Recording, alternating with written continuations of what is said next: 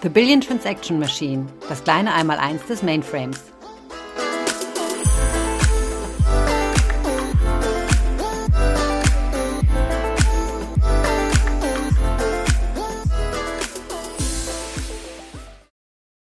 Hallo, liebe Zuhörer und herzlich willkommen zu einer neuen Episode unseres Podcasts The Billion Transaction Machine, das kleine Mainframe einmal eins. Und heute starten wir in eine neue Season, nämlich das Thema Datenbanken. Darauf freue ich mich sehr. Und ich habe einen Gast heute, das ist der Rüdiger Stumm. Der Rüdiger Stumm leitet bei mir äh, den Bereich für Technical Sales und ich sag mal, hallo Rüdiger, möchtest du dich kurz vorstellen? Ja, hallo Katja, hallo liebe Zuhörer. Gerne stelle ich mich vor. Du hast es schon gesagt, meine Rolle. Ähm, ich bin auch schon ein ganz langer IBMer und habe mich immer von Anfang an mit Daten beschäftigt. Also die geballte Kompetenz zu dem Thema, da freue ich mich sehr. Und der Rüdiger und ich, wir haben ein paar Gemeinsamkeiten. Wir haben nämlich beide Berufsakademie äh, gemacht bei der IBM oder bei der Berufsakademie, so hieß es damals noch, studiert. Wir sind gleich lang bei der IBM. Ich sage jetzt nicht wie lange. Nein, bitte nicht. und dann hatten wir ein kleines Hobby, eine lange Zeit gemeinsam. Wir haben nämlich beide wirklich über viele, viele, viele Jahre eine wunderbare Kaffeemaschine gehabt, eine Jura S9. Und der Rüdiger war ganz begabt da drin, die auch immer selbst zu warten. Aber der Rüdiger ist jetzt fremd gegangen. Und ich auch. Und hat sich was ganz Tolles geleistet, Rüdiger. Stimmt's? Genau. Ich bin jetzt umgestiegen auf Siebträger. Ich habe lange gewartet, dass die Jura mal von sich aus den Geist aufgibt, aber so ganz vernachlässigen wollte ich sie nie. Sie läuft heute noch im Prinzip, musste aber Platz machen, einem Siebträger. Und das hat es übrigens mit dem Mainframe so ein bisschen gemeinsam. Wenn man sich um das System kümmert, kann man ganz schön lange Freude daran haben. Oh, das ist eine schöne Analogie. Ja, das gefällt mir gut. Aber dann lass uns jetzt einsteigen in das Thema Daten. Warum ist es wichtig, über Daten zu sprechen oder warum ist diese Datenperspektive wichtig? Ja, also aus meiner Sicht hat äh, der Punkt Daten von Anfang an in der IT oder wie wir im Deutschen sagen, der elektronischen Datenverarbeitung den Kern dessen getroffen, um was es da eigentlich geht. Es geht schon immer in der IT um Datenverarbeitung und somit stehen diese Daten auch im, im Zentrum. Und über die Jahre hat sich dann schon ein bisschen geändert, ähm, was die Bedeutung dieser Daten betrifft. Am Anfang ging es nur darum, Daten abzuspeichern, ähm, Daten zwischendrin natürlich auch zu verarbeiten und auch wieder zur Verfügung zu stellen. Aber das ist inzwischen doch viel vielfältiger geworden und da werde ich heute auch ein paar Worte dazu sagen. Das klingt gut. Besonders äh, interessiert mich jetzt natürlich und die Zuschauer, Zuschauer, Zuhörer wahrscheinlich auch, welche Rolle spielt der Mainframe denn dabei? Ja, der äh, Mainframe ist natürlich historisch gesehen das erste System, das in großem Stil elektronische Datenverarbeitung gemacht hat bei Kunden in allen Größenordnungen. Und wir haben in vorangegangenen Episoden hier in dieser Podcast-Reihe auch schon von einigen Anwendungsbeispielen gehört. Und äh, es gibt faktisch keine Bank auf der Welt, die das Kerngeschäft äh, auf anderen Systemen betreibt. Die meisten Versicherungen, Retail-Unternehmen äh, und viele andere nutzen den Mainframe nach wie vor. Und äh, wir wissen, dass heute eigentlich keine Banküberweisung, keine Flugbuchung, keine Kreditkartentransaktion über die Bühne gehen würde, ohne dass im Hintergrund ein Mainframe das Kerngeschäft macht. Und so kommt's. So schätzt man und wir wissen es auch von manchen Kunden, gerade auch von Banken, dass mindestens 70 Prozent der strukturierten Daten, die je produziert wurden, auf einem Mainframe-System abgespeichert werden.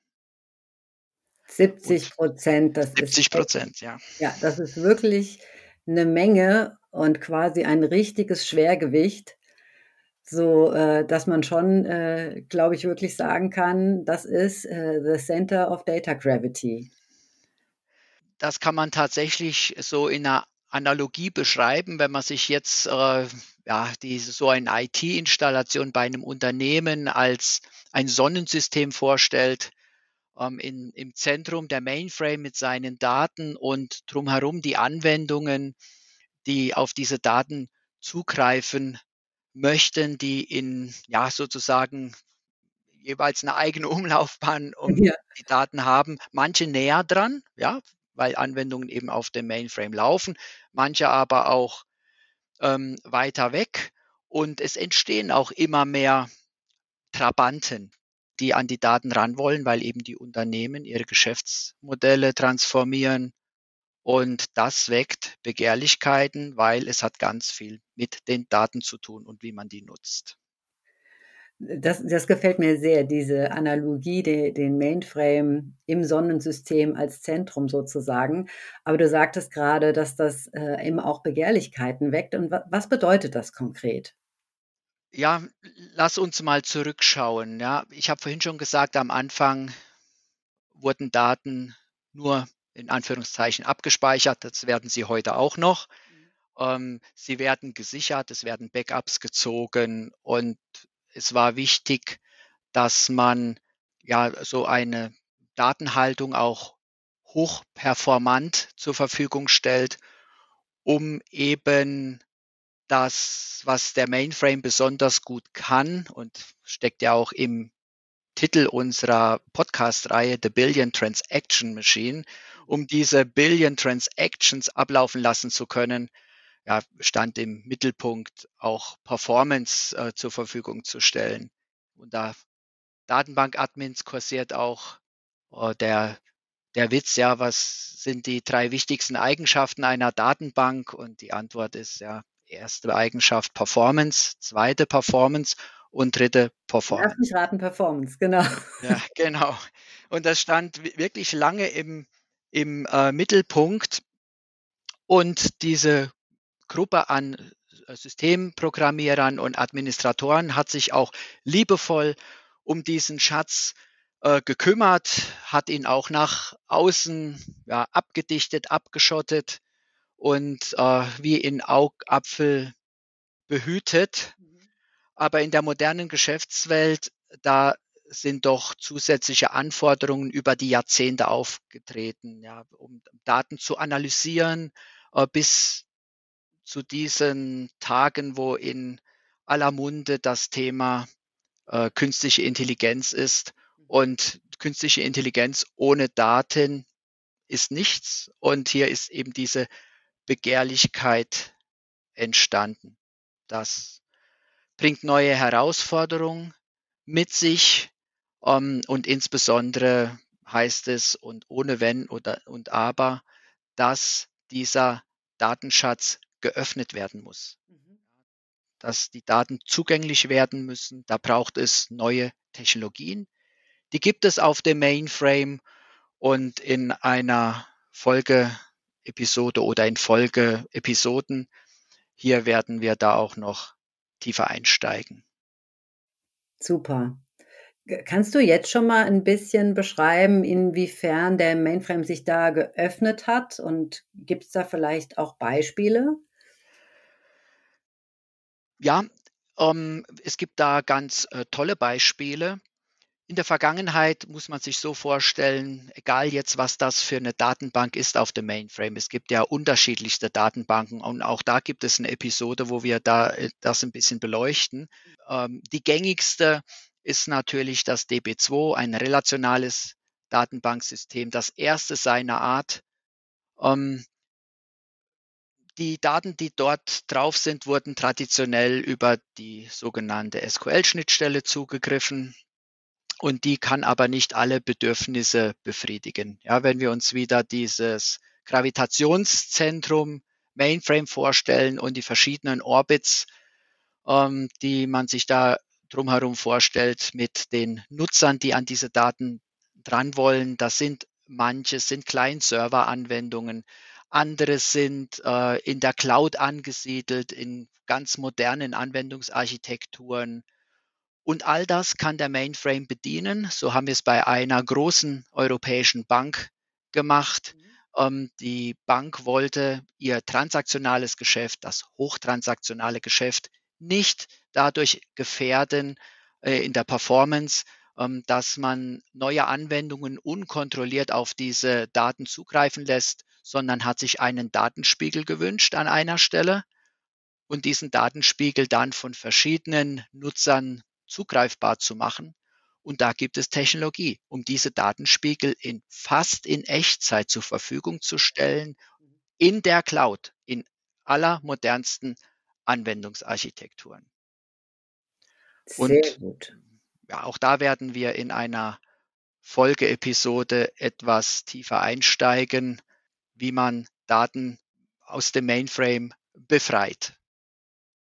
Sehr schön, freue ich mich jetzt schon drauf. Ähm, sag mal, der Mainframe war ja, wenn man so ein paar Jahre zurückdenkt oder vielleicht sogar auch schon in die Anfänge, nicht dafür bekannt, dass er sehr stark im Bereich Analytics ist. Aber da hat sich ja einiges geändert. Wie haben wir das denn gemacht oder was haben wir denn gemacht, äh, um den Mainframe da fitter zu machen?